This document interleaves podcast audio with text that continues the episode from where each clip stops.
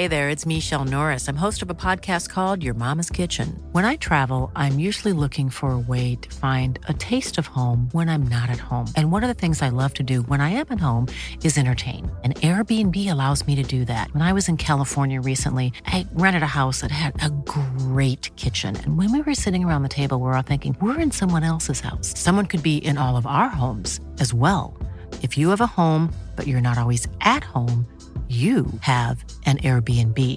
Your home might be worth more than you think. Find out how much at airbnb.com/slash host.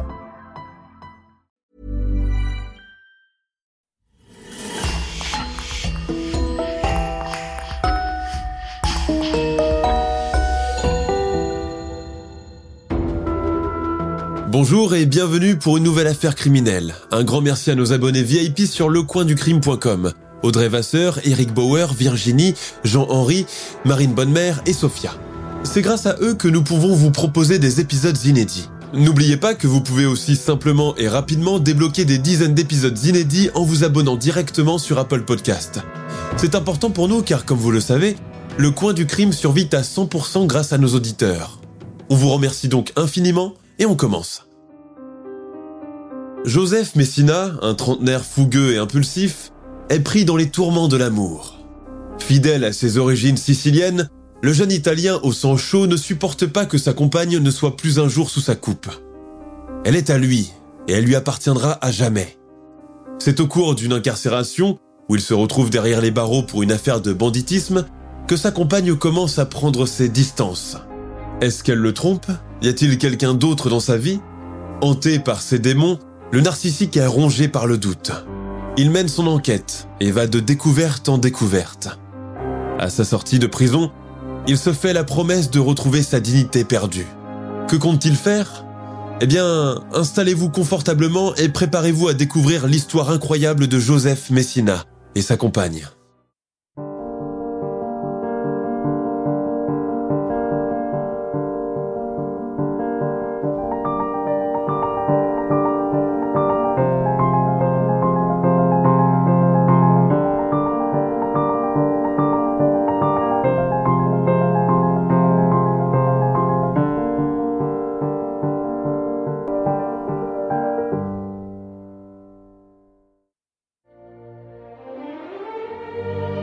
C'est en 1959, à Chambéry, que Joseph Messina voit le jour. Ses parents, des artisans siciliens venus d'Italie, se sont installés en France dans les Préalpes du Nord en quête d'un avenir meilleur pour leurs enfants. En grandissant, le jeune José se révèle rebelle et désinvolte. Il quitte les bancs de l'école très tôt et refuse d'y retourner. Terminer ses études ne l'intéresse pas, travailler non plus d'ailleurs. De son point de vue, le travail n'est qu'une corvée que les riches ont imposée aux pauvres. Libre de ses faits et gestes, il passe son temps dans les boîtes de nuit de la région avec une petite bande de jeunes garçons qui ne font pas non plus le bonheur de leur famille. Le Sicilien et ses acolytes se livrent à diverses magouilles pour se procurer de l'argent facile. Début janvier 1980, lors d'une virée, José, âgé de 21 ans, fait la rencontre d'une belle brunette de 17 ans nommée Magali Ferrand. Immédiatement, c'est le coup de foudre entre les deux adolescents. Ils tombent très vite amoureux et se promettent fidélité jusqu'à la fin de leur jour. Impatiente, Magali annonce à sa mère, qui l'a élevée seule, qu'elle a choisi l'homme avec qui elle veut poursuivre sa vie. Effarée, sa mère ne voit pas cette histoire d'un bon œil. Joseph est peu recommandable et sa fille est très jeune pour s'engager dans une telle relation. Elle tente de la raisonner, mais celle-ci l'a dans la peau. La maman est allée jusqu'à lui interdire de le fréquenter, mais sans succès. Le jour de ses 18 ans, l'adolescente se prépare dans sa chambre devant sa mère, impuissante. Elle fait sa valise en attendant que Joseph vienne la chercher. Il l'emmène au village de ses parents, en Sicile, pour qu'elle fasse leur connaissance. De retour à Chambéry, ils emménagent ensemble et tentent de trouver leur stabilité. Intelligente, adroite et sachant s'adapter, la jeune femme décroche rapidement un emploi dans une compagnie d'assurance. Pour sa part, son compagnon, qui dit exercer des activités licites, omet de dévoiler leur nature à sa chérie. Deux ans après leur déménagement, leur fille Victoria vient au monde. Au fil des jours, José se montre de plus en plus suspicieux envers sa compagne. Il devient jaloux et possessif, de façon maladive. Il lui interdit formellement de sortir après le travail, de nouer des amitiés ou même d'avoir un contact avec qui que ce soit. Il l'isole du monde et s'empare d'elle complètement. Il lui défend de mettre un pied à l'extérieur en son absence et la fait constamment surveiller. En revanche, lui s'absente pendant des jours et revient tranquillement à la maison sans donner d'explication. Loin du foyer familial, Joseph Messina s'adonne au banditisme. Il entre dans le gang franco-italien, spécialiste dans les vols à main armée, qui s'avère très violent. Il se fraye un chemin dans le monde de la criminalité et se fait un nom dans le milieu des voyous. Tyrannique et impitoyable, Messina inspire la frayeur dans la petite ville de Chambéry et ses environs. Sa réputation est tellement retentissante qu'elle arrive aux oreilles de la gendarmerie, qui l'a dans le collimateur depuis un moment. En novembre 1988, dans la banlieue de Chambéry, une agence bancaire est braquée par trois hommes masqués. Les malfaiteurs empochent plus de 70 000 francs. Un mois plus tard, c'est à Aix-les-Bains qu'ils frappent. Cette fois-ci, ils empochent 60 000 francs. Avec le même mode opératoire, les braquages s'enchaînent. En un an, 12 hold-up sont commis et les membres du gang franco-italien sont les principaux suspects dans toutes les affaires. Chaque mois, des équipes à tiroirs cambriolent les agences bancaires, les supermarchés, les camions de cigarettes et les boîtes de nuit de la région. Informés par un indicateur, les policiers chargés de l'enquête identifient enfin les cinq braqueurs et décident de les intercepter pour qu'ils répondent de leurs actes. Ainsi, en juin 1990, la PJ savoyarde arrête toute la bande à l'exception de Joseph Messina, qui s'évanouit dans la nature. Si le Sicilien est introuvable dans l'Hexagone, c'est parce qu'il est sous les verrous en Italie. Depuis quelque temps, il est incarcéré à la prison de Cagliari, en Sardaigne, où il a été interpellé par les autorités italiennes à la suite d'un mandat d'arrêt international émis à son nom. Il est appelé à comparaître outre-Rhin pour un braquage perpétré en Allemagne. Après y avoir été extradé, il est placé en détention au centre pénitentiaire de Wuppertal, où il est emprisonné jusqu'à son procès. Quand Magali apprend la nouvelle, elle tombe des nues. Malgré la toxicité de son petit ami, elle n'a jamais imaginé qu'il soit un criminel sans foi ni loi. Quoique indignée, elle ne le laisse pas tomber. Elle lui écrit souvent et lui envoie régulièrement de l'argent. Pour sa part, José lui promet que ce malheureux épisode ne durera pas très longtemps et qu'il reviendra au plus vite auprès d'elle et de sa fille. Est-ce qu'elle le souhaite également? Elle n'en est pas si sûre. Depuis que José est en prison, elle a commencé à se libérer de ses chaînes, à s'amuser. Elle sort en boîte et elle voit du monde. Elle doute qu'elle veuille revivre sous l'emprise de cet homme étouffant. Cependant, Magali manque de courage. Elle n'ose pas lui dire ce qu'elle pense. Un frisson parcourt son corps lorsqu'elle imagine vaguement sa réaction. Autant qu'elle profite de sa semi-délivrance pendant qu'il est si loin. Toutefois, elle reste vigilante. Elle sait pertinemment que son compagnon l'a fait surveiller et s'il vient à découvrir son nouveau mode de vie, il sera très mécontent. Souvent, la mère de José ou l'un de ses frères débarque chez elle sans prévenir pour voir si elle y est, et ils transmettent ses nouvelles à José. Alors, avec ses nouveaux amis, elle s'arrange pour sortir régulièrement en discothèque et faire la fête tout en évitant les établissements de Chambéry, où elle pourrait croiser un copain de Messina ou un membre de sa famille. À la fin de l'année 1991, Joseph Messina bénéficie d'un non-lieu en Allemagne. Il rentre au pays, mais il n'est pas pour autant tiré d'affaire. Il devrait être jugé devant la cour d'assises de la région pour les douze braquages du gang franco-italien.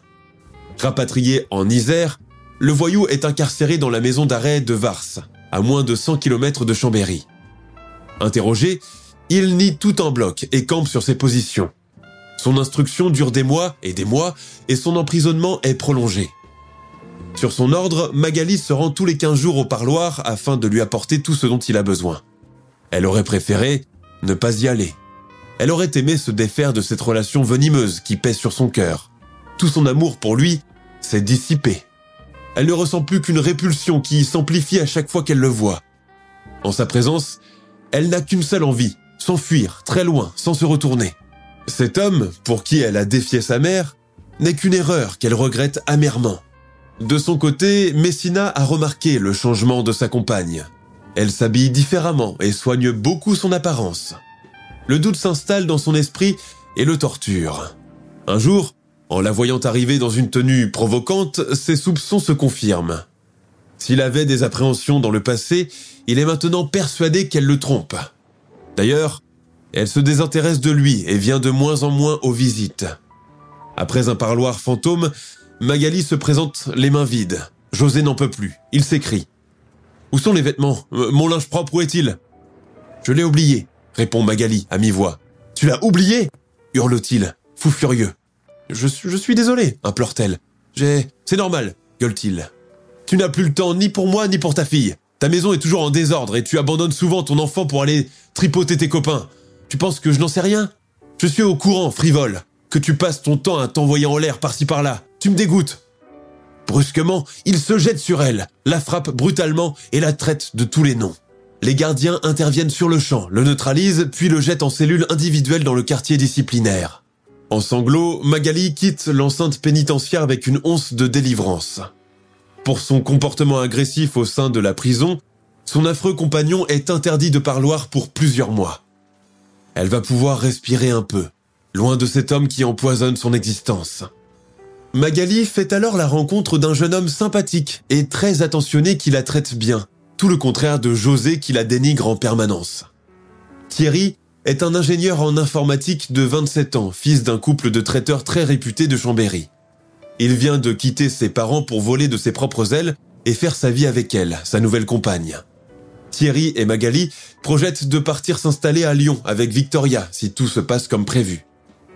Lorsque Messina obtient à nouveau l'autorisation d'aller au parloir, Magali prend son courage à deux mains et se rend à la maison d'arrêt. En prenant bien soin de ne pas le brusquer, elle lui déclare ⁇ Écoute José, il est clair qu'on ne s'entend plus. Pour le bien de notre fille, on doit se séparer. D'accord, accepte-t-il étrangement. Je pense que tu as raison. Pour le bien-être de Victoria, il faut faire des sacrifices. Tout à fait, acquiesce la jeune mère. D'ailleurs, pour notre enfant, je vais me racheter une conduite, c'est promis. J'ai juste un petit service à te demander. Pour sortir d'ici, j'ai besoin d'un certificat d'hébergement. J'ai compris que tu veux te séparer de moi, ça c'est clair. Mais je veux que tu m'héberges quelques jours le temps que je trouve un nouveau logement et je te promets de te laisser tranquille. Entendu, puisque c'est temporaire, il n'y a pas de souci. Après avoir purgé une peine de deux ans pour vol d'armes au greffe du tribunal de grande instance de Bonneville, le truand sicilien a effectivement fait une demande de libération. Dans l'affaire des 12 hold-up du gang franco-italien, l'indicateur qui a balancé à la police la bande des cinq gangsters s'est progressivement rétracté. De ce fait, le juge d'instruction a délivré un non-lieu général. Il ne reste plus que cette affaire de braquage d'un camion de cigarettes dans laquelle Messina est encore suspecté et dont le préjudice s'élève à 1,8 million de francs. D'ailleurs, dans ce dossier également, sa préventive a expiré. Par conséquent, le juge d'instruction ne peut plus le retenir prisonnier. Il sera donc libéré sous caution en attendant que son procès se tienne. Magali veut croire que son ex-petite amie est digne de confiance. Cependant, Messina n'est pas prêt à renoncer à sa vengeance si facilement. Magali est une infidèle qu'il faut punir. Elle a taché son honneur, son nom et sa réputation. Chaque jour, sa rage monte d'un cran. Mais patience, ce n'est qu'une question de temps avant qu'il ne lui fasse payer cher ses affronts, à elle, ainsi qu'à tous ses amants qui ont participé à la destruction de sa famille. Et puis, la vengeance est un plat qui se mange froid. Deux ans après son rapatriement, en juin 1993, Messina est relâché sous contrôle judiciaire. Dès lors, il commence à mener son enquête dans le quartier pour connaître les habitudes de Magali en son absence. Il découvre aussitôt qu'elle sortait le soir en laissant sa fille au voisin. Il fait tomber son masque aussitôt. Harcèlement, insultes, offenses et menaces. Il en fait voir de toutes les couleurs à son ex-partenaire. Le soir du 30 juin 1993, le jeune homme remonté n'arrive plus à se retenir. Aujourd'hui, il est résolu à lui faire avouer tous ses méfaits et tous ses secrets. En fin d'après-midi, Magali rentre chez elle après une longue journée de travail. Arrivée à son domicile, elle le trouve à la porte de l'appartement, attendant impatiemment son retour. José, telle une furie, ne se contrôle plus. Dans un accès de rage, le Sicilien dégage toute la haine qui l'étouffe.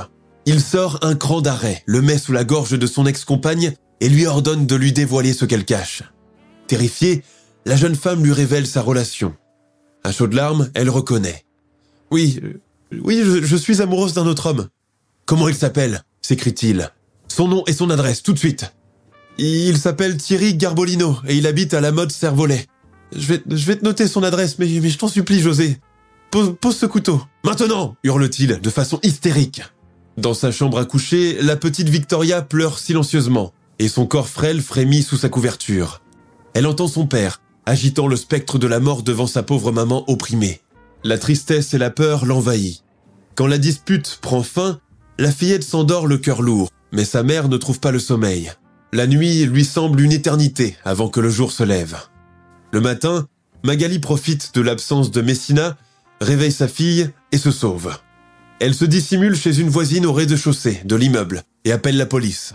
Avec une voix tremblante, elle déclare ⁇ je, suis Magali Ferrand, j'ai été agressée par mon ex-compagnon la nuit dernière. Il m'a menacé avec un couteau.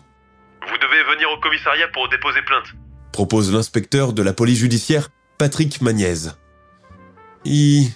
Il est peut-être là, quelque part, à attendre que je sorte. Non, je, je ne peux pas sortir seul, j'ai peur. D'accord, Madame Ferrand.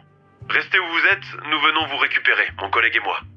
Au poste, la jeune femme raconte au policier sa nuit cauchemardesque. Messina lui a fait vivre le martyr. Sous la contrainte de son arme, il lui a imposé un rapport sexuel et lui a clairement signifié qu'il la tuerait si elle ne se soumettait pas à ses désirs. Il a même menacé de tuer sa propre fille si elle osait s'opposer à lui. Vous ne pensez pas que ce sont des menaces verbales suppose ma nièce. Vous ne le connaissez pas, explique-t-elle. S'il le dit, il peut bien le faire, il est violent, et il ne sait pas se contrôler. Mais vous ne présentez aucun signe d'agression physique, vous, avez des marques sur le corps? Non. Je ne pense pas qu'il vous veuille du mal, présume le policier. La preuve est que vous n'êtes ni battu ni blessé. C'est bon, laissez tomber, dit-elle, indignée. Je saurai comment m'en sortir toute seule, avec ma fille. C'est très bien. Par contre, s'il arrive quoi que ce soit, vous me téléphonez. Voici mon numéro de téléphone. Merci, inspecteur, je, vous rappelle si besoin. Magali n'est pas rassurée. Elle quitte l'enceinte du commissariat et décide de lever les voiles et disparaître à jamais. Elle doit sauver sa peau des griffes de ce tyran enragé. Convoqué par la police pour voie de fait, Joseph Messina livre sa version des faits en prétendant J'ai été d'accord pour me séparer d'elle, mais elle veut m'éloigner de mon enfant alors que je suis très attaché à elle. C'est la raison pour laquelle on s'est disputé. C'est vrai que je lui ai un peu mis la pression avec quelques gifles, mais je ne l'ai jamais menacé avec un couteau. À la fin de l'interrogatoire et suivant la procédure habituelle, l'inspecteur Magnès prévient le procureur de la République pour le consulter sur le cas de Messina. Ce dernier décide alors de le laisser s'en aller. Grave erreur. La flamme de la vengeance s'amplifie en lui et le consume au plus profond de son âme. De retour à l'appartement, il le fouille de fond en comble en vue d'y trouver quelque chose qui le mettrait sur la piste de sa petite amie en fuite. Il déchiquette les vêtements, éventre le matelas, déchire le canapé, détruit les meubles et les bibelots. Sa furie dévastatrice écrase tout sur son passage. Les jours suivants, il la cherche partout, chez leurs voisins, chez ses proches, tantôt en douceur, tantôt en fureur. Mais il ne lâche pas l'affaire. Il jure à tous ceux qui veulent l'entendre que Magali a signé son arrêt de mort. De jour comme de nuit, la terreur habite les pensées de la jeune femme. Elle a trouvé refuge chez un oncle dans un petit village du Var, à quelques kilomètres de Brignoles. Même loin de Messina, sa détresse ne s'atténue pas. On l'appelle de partout pour lui relater les déclarations de celui-ci. On lui recommande de signaler son cas à la police par prévention. Or, cela veut dire qu'elle devrait livrer son adresse de résidence aux autorités, et celle-ci parviendrait justement aux oreilles de celui qui la traque, sans répit. Elle hésite longtemps avant de suivre le conseil, mais au lieu de se rendre au poste de police de Brignoles, elle se dirige vers le commissariat de Draguignan. Elle s'éloigne dans l'espoir de trouver une oreille attentive, sans pour autant être repérée par son prédateur. Terne et horrifiée, elle essaye du mieux qu'elle peut de dépeindre sa situation à l'agent de police. Je suis en danger de mort, dit-elle d'une voix brisée. Il faut porter plainte, répond-il. Mais pas ici, puisque vous êtes installé chez votre oncle dans le Var, c'est à la gendarmerie de Brignoles qu'il faut le faire. Je ne peux pas. Mais pourquoi, Madame Ferrand? Si ce que vous dites est vrai, vous devez agir au plus vite. Si c'est à Brignoles, ce n'est pas la peine. En tout cas, je vous remercie pour votre temps. De retour auprès de sa fille, la jeune femme désespérée tente un dernier recours. Le 31 juillet 1993, elle écrit une lettre au juge des enfants à Chambéry. Elle lui expose les faits, exprime ses doléances et demande son aide. Le lendemain, elle rédige une autre lettre qu'elle adresse au procureur afin d'attirer son attention sur l'urgence de la situation et l'alerter de la dangerosité de son ex-compagnon. Elle explique que c'est un être impitoyable, cruel et sadique, qui arrive facilement à ses fins mais personne ne daigne l'écouter. Bien que tourmentée, Magali s'inquiète aussi pour son amoureux, Thierry, qui est en danger plus qu'elle ne l'est elle-même. Joseph connaît son lieu de résidence et peut à tout moment débarquer chez lui. Elle l'appelle alors chaque jour pour prendre de ses nouvelles et lui demander de faire très attention. Pour se protéger, Garbolino se procure un vieux fusil de chasse qu'il pose sur son armoire. Les cartouches, il les met sous son oreiller à portée de main en prévision de toute situation d'urgence. Dans la rue, il s'assure constamment qu'il n'est pas suivi. Quand il rentre chez lui, il ferme la porte de son domicile à double tour, verrouille toutes les fenêtres et éteint toutes les lumières. Le vendredi 10 septembre 1993, Messina se rend sur le lieu de travail de Garbolino. Il attend pendant deux heures que son rival sorte de son bureau. Sur le parking, en s'avançant vers sa voiture, Thierry aperçoit Joseph et le reconnaît. Il fait un pas vers lui et lance. Que veux-tu? Tu es bien Thierry Garbolino demande Messina. Oui? À quel propos veux-tu me voir? Mon copain, tu dois savoir pourquoi je suis là. Si c'est Magali que tu cherches, je ne la vois plus depuis un bon moment. Sur le champ, Messina ouvre son blouson et montre à Garbolino son arme. Ensuite, il débite d'un ton menaçant. Tu me reconnais, tu sais parfaitement qui je suis et de quoi je suis capable. Alors, tu vas te taire et me suivre. Si tu ouvres ta bouche, je te tire dessus. Maintenant, ouvre la voiture. Le jeune informaticien s'exécute sans mot dire. Ses mains moites tremblent en pensant qu'à l'arrière de son véhicule, sous une couverture, il y a les affaires de Victoria, dont son vélo qu'il envisageait d'apporter à Magali ce soir même. En les voyant, Messina entre dans une rage folle. Il s'écrie ⁇ Sale menteur Tu sais très bien où elles sont puisque tu as leurs affaires, et tu comptes aller les rejoindre !⁇ Ne pouvant plus garder son sang-froid, il fait monter Thierry dans sa voiture sous la menace de l'arme. L'informaticien, terrorisé, fait tout ce qu'il lui ordonne, sans prononcer un seul mot, tel un automate. Messina le conduit loin de la ville. Il roule près de 10 km avant de s'arrêter dans une ancienne carrière. Dans cette cimenterie désaffectée, au milieu de nulle part, il fait descendre son otage en lui pointant le pistolet sur la tête, puis le pousse en hurlant. Où sont-elles? Devant le mutisme de Garbolino, Messina perd patience. Il lève la main et lui met une gifle à pleine puissance pour le faire parler. Thierry tombe par terre. Son kidnappeur se jette sur lui, le maintient au sol, lui passe des menottes, puis crie une fois encore Où sont-elles? Affolé, Garbolino lâche le morceau. Il donne l'adresse complète de l'oncle dans l'espoir d'échapper à la mort. Messina en est écœuré. Ce lâche prétend aimer Magali, puis la jette dans la gueule du loup si facilement. S'il était à sa place, il se laisserait tuer, mais jamais il ne donnerait sa femme. Dégoûté, l'ex-petit ami devient plus agressif. Il l'oblige à lui donner plus de précision. Il lui demande si l'oncle a un fusil, comment est son appartement et d'autres détails. Une fois l'interrogatoire terminé, il relève Thierry, le remet dans la voiture et reprend le volant. Il parcourt des kilomètres et des kilomètres jusqu'au col de Garnier. Là-bas, au bord d'un sentier, il le fait descendre et lui enlève les menottes. Qu'est-ce que, tu vas faire? demande Thierry, terrifié. Je vais t'emmener un peu plus loin, lui ment-il, et je vais t'attacher quelque part pour que tu ne préviennes personne. Quelques minutes plus tard, Messina lui demande de s'arrêter. Il allume une cigarette, la lui tend et lui ordonne. Fume. Thierry inhale quelques bouffées, puis supplie. Par pitié. Dis-moi ce que tu veux faire. Je tuerai Magali, demain. Et toi Tout de suite. Riposte le Sicilien avec un air détaché. Sur ces mots, il lève son arme, tire, et l'achève de deux balles en pleine tête. Le samedi matin, l'oncle de Magali part travailler. Il laisse sa nièce inquiète à la maison, attendant toujours l'arrivée de son amoureux. Thierry devrait être au Var depuis hier soir. Il n'est pas venu comme prévu, il n'a pas donné de ses nouvelles, et ce n'est pas dans son habitude. Durant toute la matinée, elle reste pendue au téléphone, à passer des appels. Elle fait le tour de ses amis à Chambéry, mais en vain. Vers midi, la jeune mère sert le déjeuner à sa fille au salon. Pendant que la fillette prend son repas, elle voit une ombre passer par le balcon. Pétrifiée, elle se tourne vers sa maman et lui dit ⁇ Maman, il y a quelqu'un à l'extérieur. Il vient de passer par là. ⁇ Avant que la jeune mère n'ait le temps de répondre, elle voit son ex-compagnon débouler dans la pièce, une arme à la main. ⁇ Laisse-nous tranquille s'écrie Victoria. Messina ignore sa fille et se précipite vers Magali. Il la prend par les cheveux et l'entraîne à la cuisine. Tout ça, c'est ta faute, femme salace, lui dit-il en pointant le pistolet en sa direction.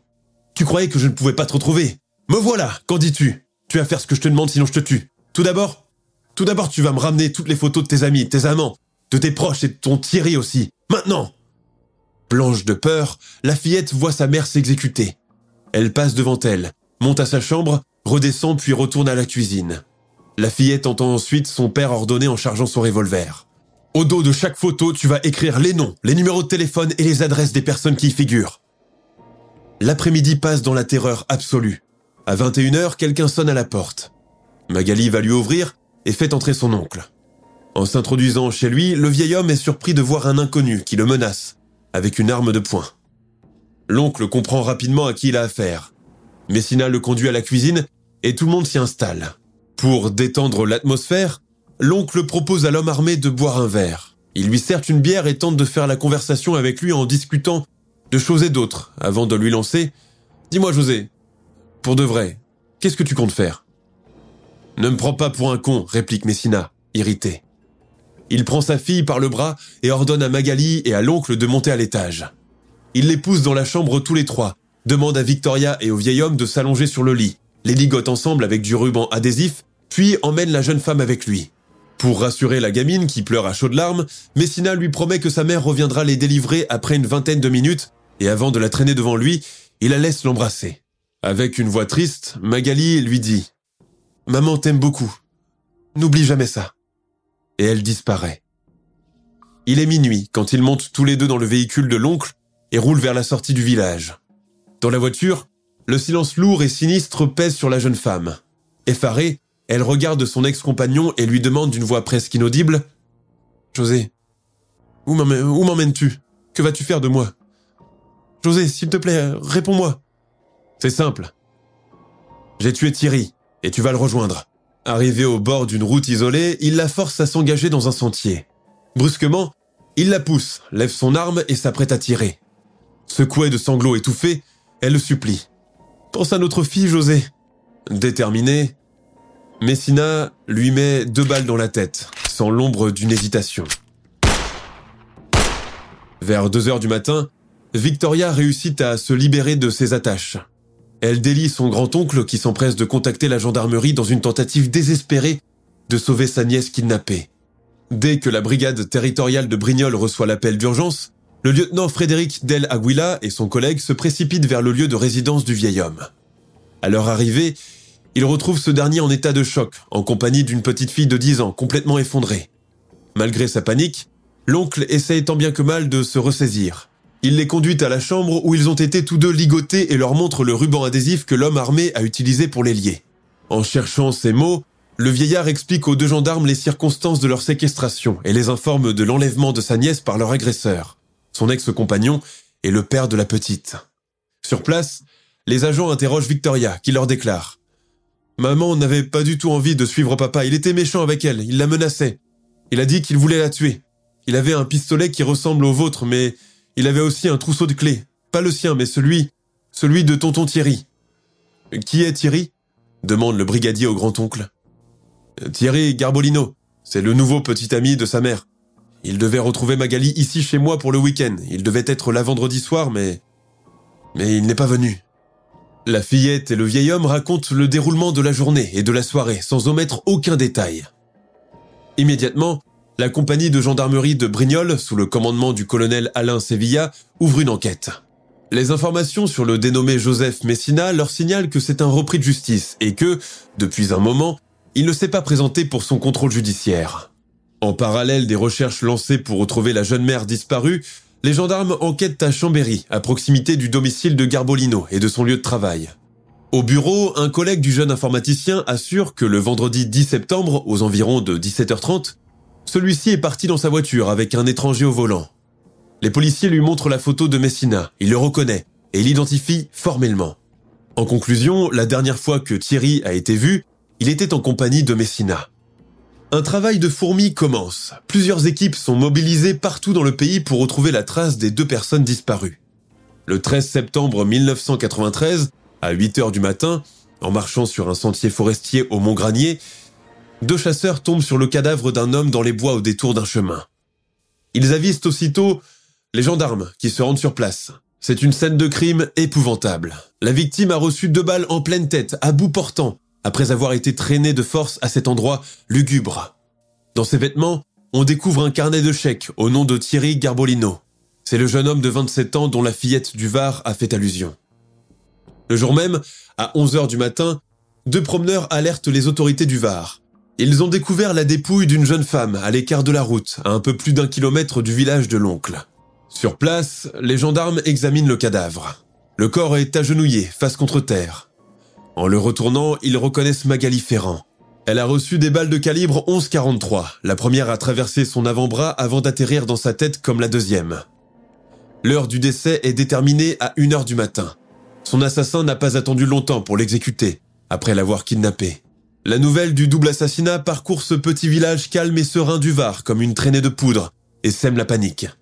La famille Ferrand et les amis de la jeune femme ont également été informés du drame qui les a tous secoués.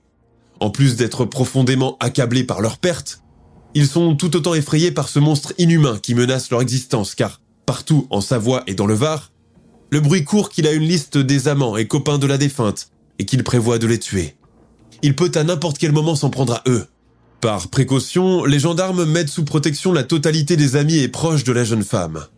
Ils poursuivent ainsi leurs investigations en France et à l'étranger, notamment en Italie, le pays d'origine du suspect. Un mandat d'arrêt international est délivré au service des forces de l'ordre des deux pays. Malgré les recherches qui se sont intensifiées, ils n'arrivent pas à mettre la main sur Messina. Tout son entourage est mis sur écoute. Ses amis, sa famille et ses connaissances dans le milieu du banditisme. Mais en vain.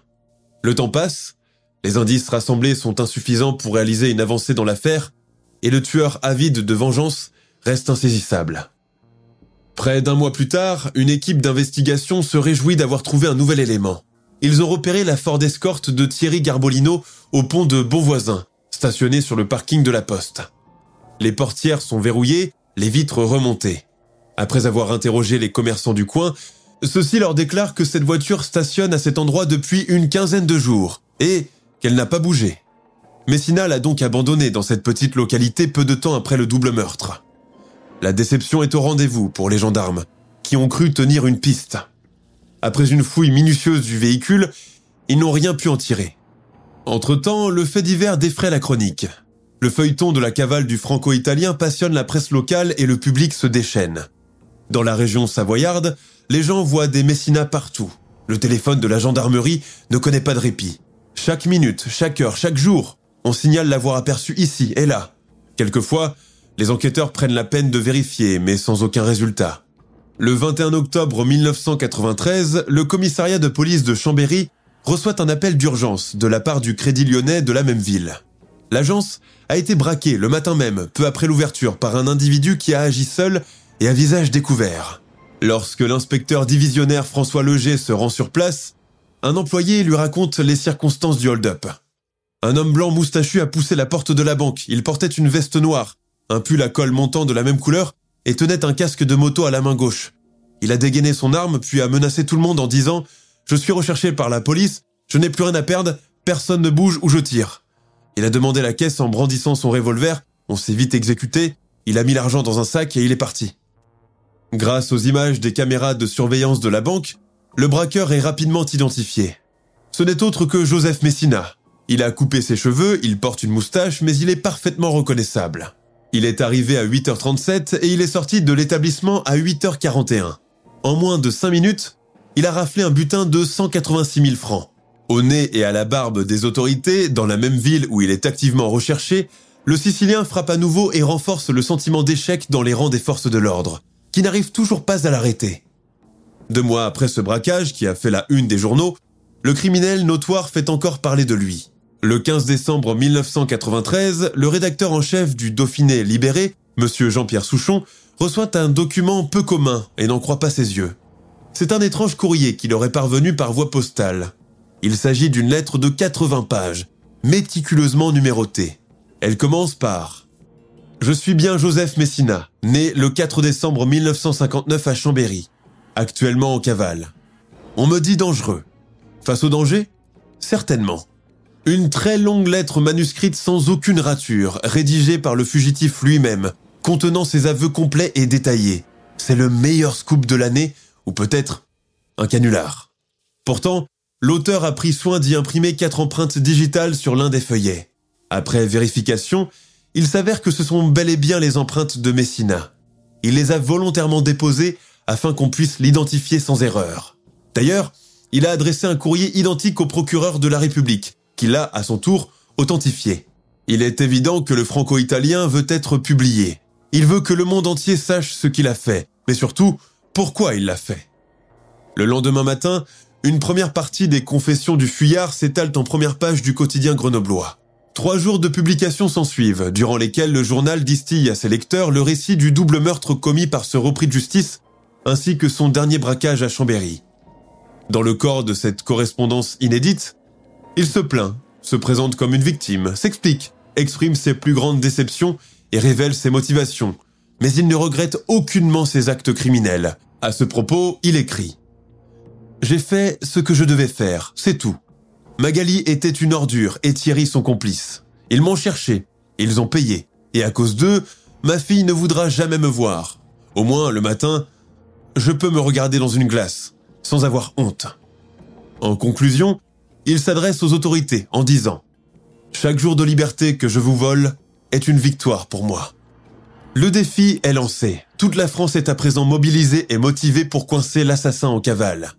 De multiples actions policières sont effectuées, mais aucune ne porte ses fruits. Plus d'un mois passe sans la moindre avancée dans l'affaire. C'est à Paris, à 450 km de Chambéry, que l'enquête rebondit.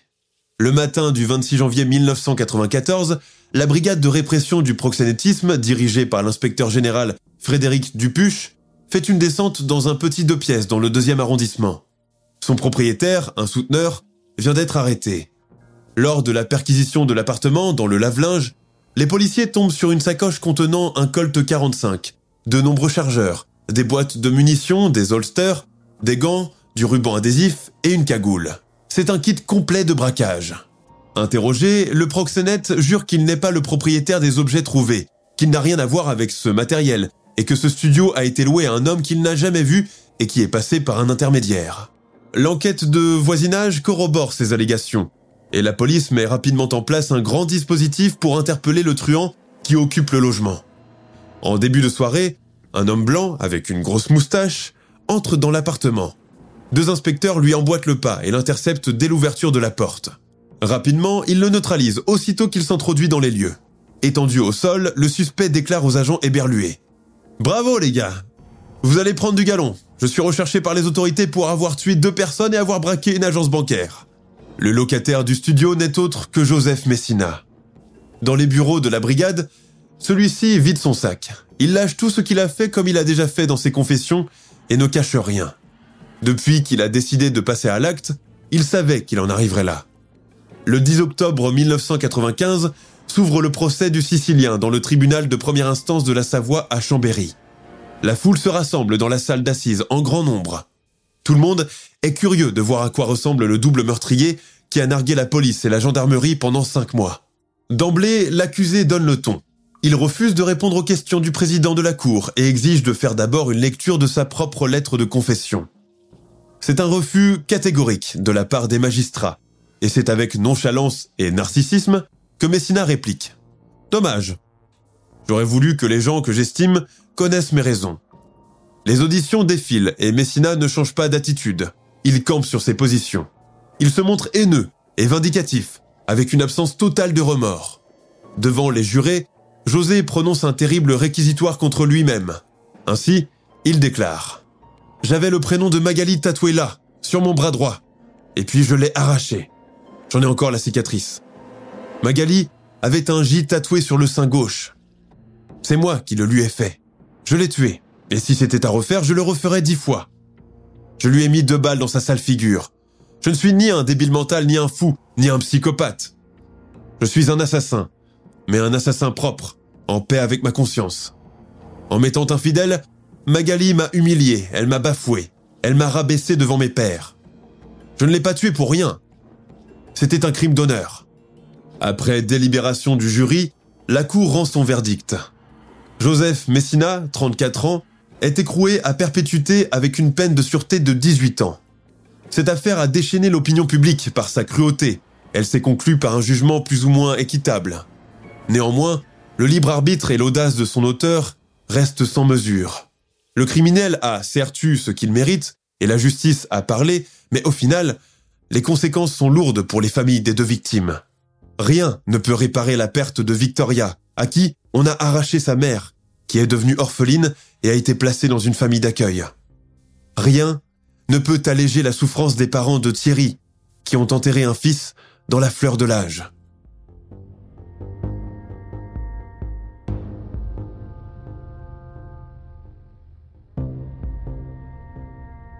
Nous sommes à la fin de notre émission du jour.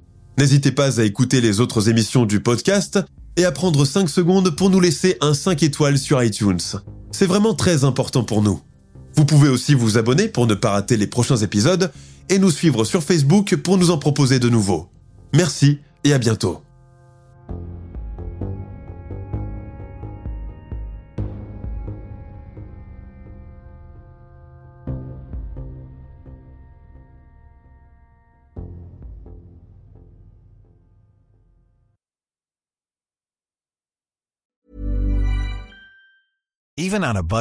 Quality is non-negotiable. That's why Quince is the place to score high-end essentials at 50 to 80% less than similar brands. Get your hands on buttery soft cashmere sweaters from just 60 bucks, Italian leather jackets, and so much more. And the best part about Quince, they exclusively partner with factories committed to safe, ethical, and responsible manufacturing. Elevate your style without the elevated price tag with Quince. Go to quince.com slash upgrade for free shipping and 365-day returns. When you make decisions for your company, you look for the no-brainers. And if you have a lot of mailing to do, stamps.com is the ultimate no-brainer. It streamlines your processes to make your business more efficient, which makes you less busy. Mail checks, invoices, legal documents, and everything you need to keep your business running with stamps.com. Seamlessly connect with every major marketplace and shopping cart. Schedule package pickups and see your cheapest and fastest shipping options from different carriers. With rates up to 89% off USPS and UPS rates. And with the Stamps.com mobile app, you can take care of mailing and shipping wherever you are. Make the same no-brainer decision as over 1 million other businesses with Stamps.com. Sign up with Code PROGRAM for a four-week trial, plus free postage and a free digital scale. No long-term commitments or contracts. That's Stamps.com. Code PROGRAM.